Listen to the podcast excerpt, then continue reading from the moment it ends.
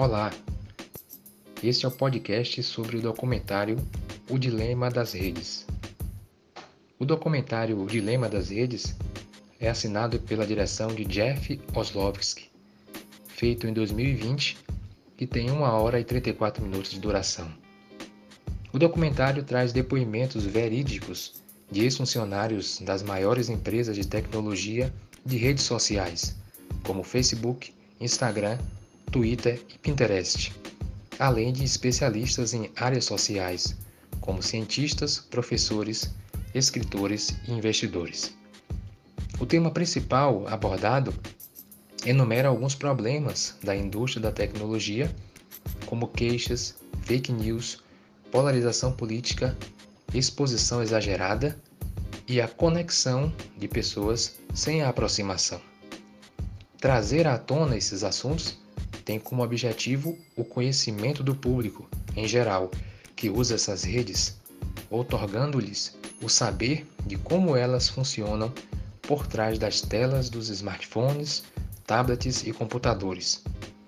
Em contrapartida, mostram que há caminhos que podem ser trilhados, principalmente no campo ético, para frear o desserviço que essas ferramentas tecnológicas podem prestar em algumas áreas. É notório que a indústria da tecnologia arrecada grandes fortunas, mas muitas vezes sem mostrar como isso acontece. O público pensa que não está financiando-as, sobretudo por não pagar diretamente a elas cada vez que acessa suas redes sociais. No entanto, como diz um ditado clássico, se você não está pagando pelo produto, então você é o produto. Os anunciantes pagam pelos produtos que o público usa. Os anunciantes são os clientes. O público é o produto vendido.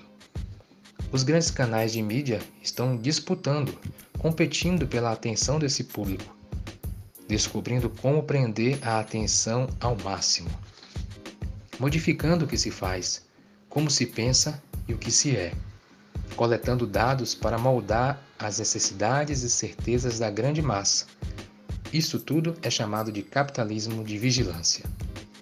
A internet é a mais nova e eficiente forma de se vender a atenção do público para os anunciantes. Os depoimentos, reiteradas vezes, mostram o poder do discurso que é, de certa forma, implantado inconscientemente, levado para as telas. O amplo espectro de anunciantes vendem certezas e padrões que manipulam gradual e sutilmente as pessoas. A polarização política tem se mostrado muito afetada por essas influências. Os padrões de moda, alimentação, ideologias e outros assuntos, às vezes preteridos, são massivamente impostos. O sistema criado é tendencioso para a informação falsa. Isso pode ser justificado porque ela dá mais lucro às empresas do que a verdade. É um modelo de negócio de lucro pela desinformação, quando mensagens não regulamentadas atingem muitos pelo menor preço. E muitas vezes as empresas midiáticas não têm como analisar a veracidade de todas as postagens e informações. Por isso é tão urgente e importante um olhar crítico e analítico, já que o ecossistema de informação visto nas redes sociais pode espalhar boatos e fofocas sobre assuntos de relevância mundial, ao ponto de não se saber o que é verdade, afetando o mundo fora da internet. Os algoritmos são criados para reconhecer padrões de comportamento e para introduzir neles novas influências, geralmente voltadas para manipulação, minando o controle do que as pessoas acham ou acreditam. O documentário diz que o mundo está caminhando para uma era onde não haverá certezas, onde tudo será descartado ou desacreditado, forjando assim uma sociedade fluida, inconsistente e sem credibilidade.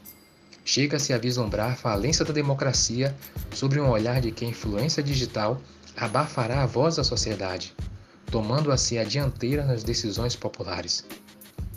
A indústria da tecnologia pode estar sendo construída para desestabilizar e desfazer o tecido da sociedade, e a manipulação não precisa ser de maneira física, pode ser feita usando as ferramentas que as mídias sociais disponibilizam no seu portfólio. Diante do exposto, ainda pode haver um sério e grande risco quando as pessoas começarem a não enxergar o problema, chegando a se perguntarem: onde está o risco existencial dessa tecnologia? Não se trata da tecnologia como ameaça existencial, é a capacidade da tecnologia de despertar o pior da sociedade. E o pior da sociedade pode ser a ameaça existencial. Portanto, e por fim, recomendo o documentário com vistas a descortinar uma realidade, embora muitas vezes imperceptível, mas com poder e abrangência sem precedentes. Pois, se a tecnologia causa caos, revoltas, alienação, polarização, populismo e incapacidade de resolver problemas reais, a sociedade não se estabelece como uma forma segura de organização humana. Eu sou Ciro Fernandes, aluno do curso de Direito da UNEF, primeiro semestre.